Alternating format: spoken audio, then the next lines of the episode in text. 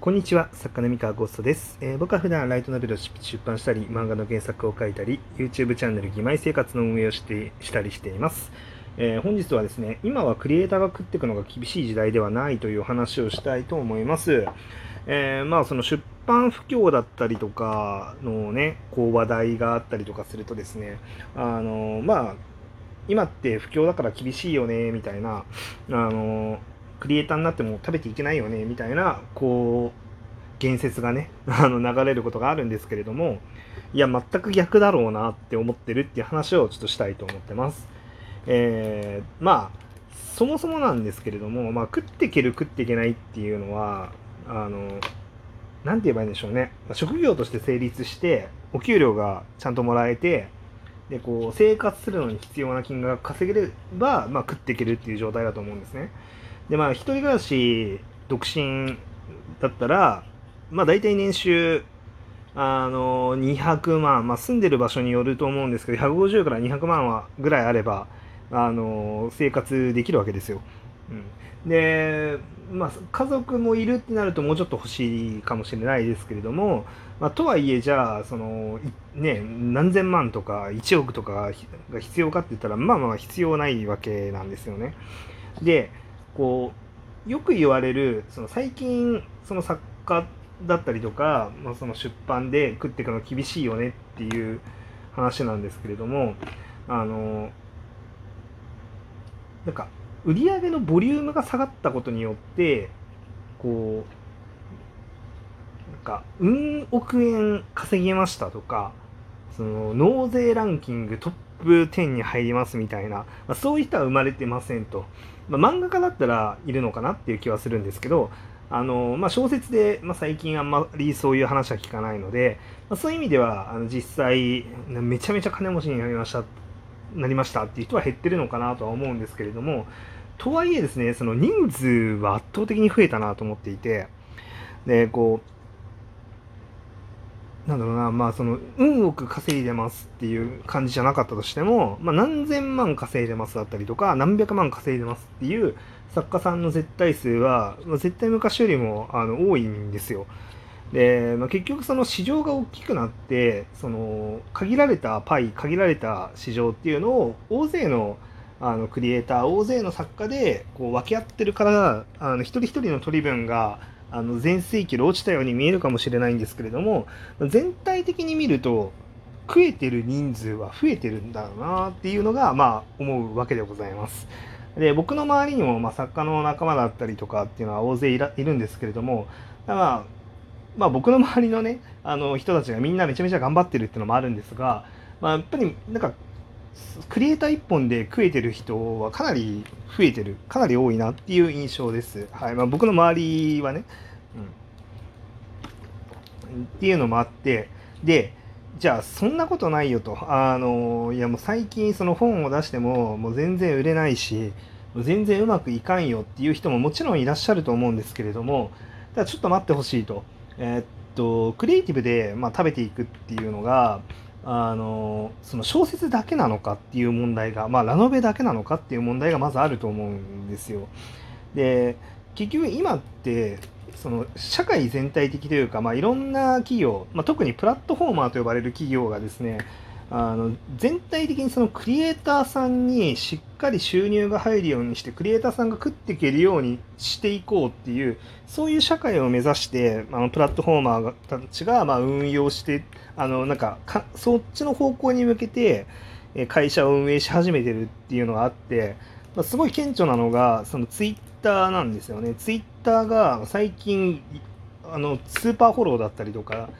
であの収益化クリエイターが収益化できるようにっていう風な方向に進んでると思うんですよ。まあそれをね使うかどうかさておいてね、まあ、僕もあのスペースの有料化とか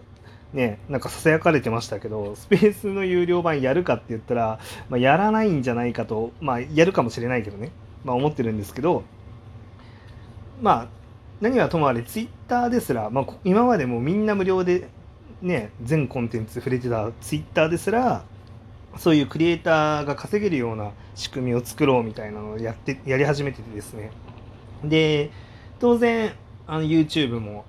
ね、あの有名ですよね YouTuber は稼げるっていうので有名ですしで、えーまあ、YouTube も Twitter もいわゆるそのクリエイティブなあの作業であることには変わりがないんですよ。あのライトノベルを書きますとか小説書きますっていうのだけがクリエイティブというわけじゃなくてあの YouTube で動画撮りますとかあるいはその Twitter でコラム書きますとか Twitter で短編の小説を連載しますとか、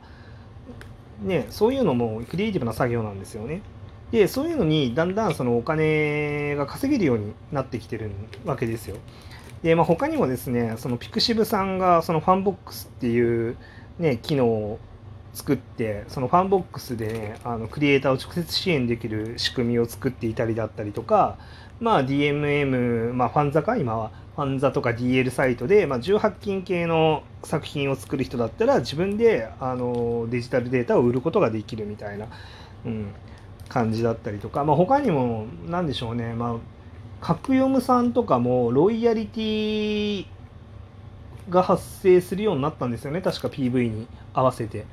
なんで角読むとかでもトップランカーになってくると、まあ、普通にそこそこ稼げたりとかするわけですよ。まあっていう感じでその多岐にわたって稼げるようになりつつあるんですよね。で基本的に今そのプラットフォーマーは人がたくさん集まって広告が見られるっていうのがプラットフォーマーのえあの収入源基本的な収入源になるのでその人を集めたいんですよね。で人を集めるためにはそのそこに人を呼んでくれる面白くて有力なコンテンツがたくさんあればあるほどいいと。でまあそれでねうまくいったのが、まあ、YouTube なんですけどそそれをその YouTube の成功事例を見てるのでもうプラットフォーマーたちがもうこぞってもうクリエイターさんを集めるために面白いことやってくれる人を集めるために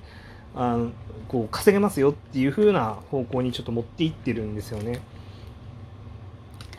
はい、っていうのもあってそのクリエイティブな作業で食べていくだけだったら、まあ、全然今の時代はやりやすいと思いますとむしろ。でもし今この時代にその食べてクリエイティブで食べていくの大変だとかそのヒット作が出なくてあの厳しいっていうふうに今この時代で環境が悪いって思っちゃってる場合はあの何か見落としてないかっていうところを考えてみる価値はあるんだろうなっていうふうに思ってます。っていうのはその今うまくいきませんっていう状態って意外とそのまだ自分がその努力しきれてないやれてないところがあるかあるいは、えー、今の能力のまんまでちょっと横を見たら全然あの、ね行ける場所があるのにあのそっちを見てないっていう結構どっちかのパターンだったりとかするので意外とこう例えばそのライトノベルでねあのだあの本を出してもえー、打ち切りになってしまいますとか、まあ、全然あのなかなかうまくいきませんっていう人でもちょっと目先をそらしただけであの全然求められる世界がある可能性がある。まあ、あの出版だけで言っても別に、ね、ライトノベルがダメだったら文芸が意外とハマるかもしれないとかあのライト文芸がいいかもしれないとかキャラ文芸がいいかもしれないとかあの意外とその格読むに出してみたらガンガン読まれてロイヤリティめっちゃもらえますってなるかもしれないしあの YouTube で動画化したらあの意外と儲かりましたっていうのもあるかもしれないし、まあ、それだけじゃなくて、まあ、今ってゲーム業界もそのシナリオライターの、ね、手が足りないっていうことであの求人募集とかしてるので意外とゲームのシナリオライターとしてこう応募したら大成するみたいなこともあるかもしれないしえー、漫画の原作かもしれないしっていうことで、まあ、結構今そのクリエイティブその例えばその作家の仕事っていうの、まあ、作家ですよね、まあ、テキストキャラクター作ったりとかお話を考えたりとか物語を作ったりとかっていうあかぶ ってるな物語を作るのとお話を考えるのは同じ意味でした。すいません、えー、まあ要はそのクリエイティブな作業っていうのが全然お金に変換できる時代に今はなっているのでもしね今あのうまくいってないあのねあのドアがいても無理だって思ってる方がもしいたらですね、えー、まあ、今その場所でさらに努力してレベルを上げていって今その場所で成功するために頑張るっていうのもいいしまあ、それだけじゃなくてちょっと横を見てなんか違う場所がないかなって言って場所を探してみるだけで意外とこうスポッとねあの本人に適性のある場所っていうのが見つかるかもしれないので今そのあんまりこう視野がキュッてならないようにしてなんか横をスッスッスッと見てみると意外と用意されてたりします今は。あの活路が。あのこんなに選択肢の多い時代って今までなかったと思うんですよね。それこそ紙の出版しかねなかった頃っていうのはもう物語を作ろうあの届けようと思ったらもう新人賞に応募しまくって新人賞っていうねもうほんと狭き門を通らなければ世の中に出ることはできなかったんですけれども、まあ、今ってそんなことないのでもうほんと選択肢が増えてる。こんな恵まれた環境はない。なので今この時代であの環境をもし呪っちゃっててるなって自分で気づいたらあの意外とこう自分がまだ見えてないところっていうのがあるかもしれないからあの探してみると意外とその新天地っていうのが見つかる時代なんじゃないかなと思います。僕のね、周りにいる作家さんとかも、今、ライトノベルで今最近本出せてないっていう人でも、意外とその、例えばその YouTube の漫画動画のシナリオを書いて、めちゃめちゃうまくいってますとか、あのゲームのシナリオで、あの月100万近く稼いでますとか、なんかそういう、なんか、ちょっとね、あの脇にそれるだけで、全然うまくいきますっていう人がたくさんいらっしゃるので、はい、もし悩んでる人もしね今の境遇で悩んでたりとかする場合は、まちょっと横を見てみるっていうのをお勧めしたいなって思いました。はいという、まあ、今日はそんな放送でございました。というわけであの毎日ねいつも皆さんお付き合いいただいてありがとうございます。はいあの明日も放送しますのでぜひぜひ引き続き聞いてください。以上です。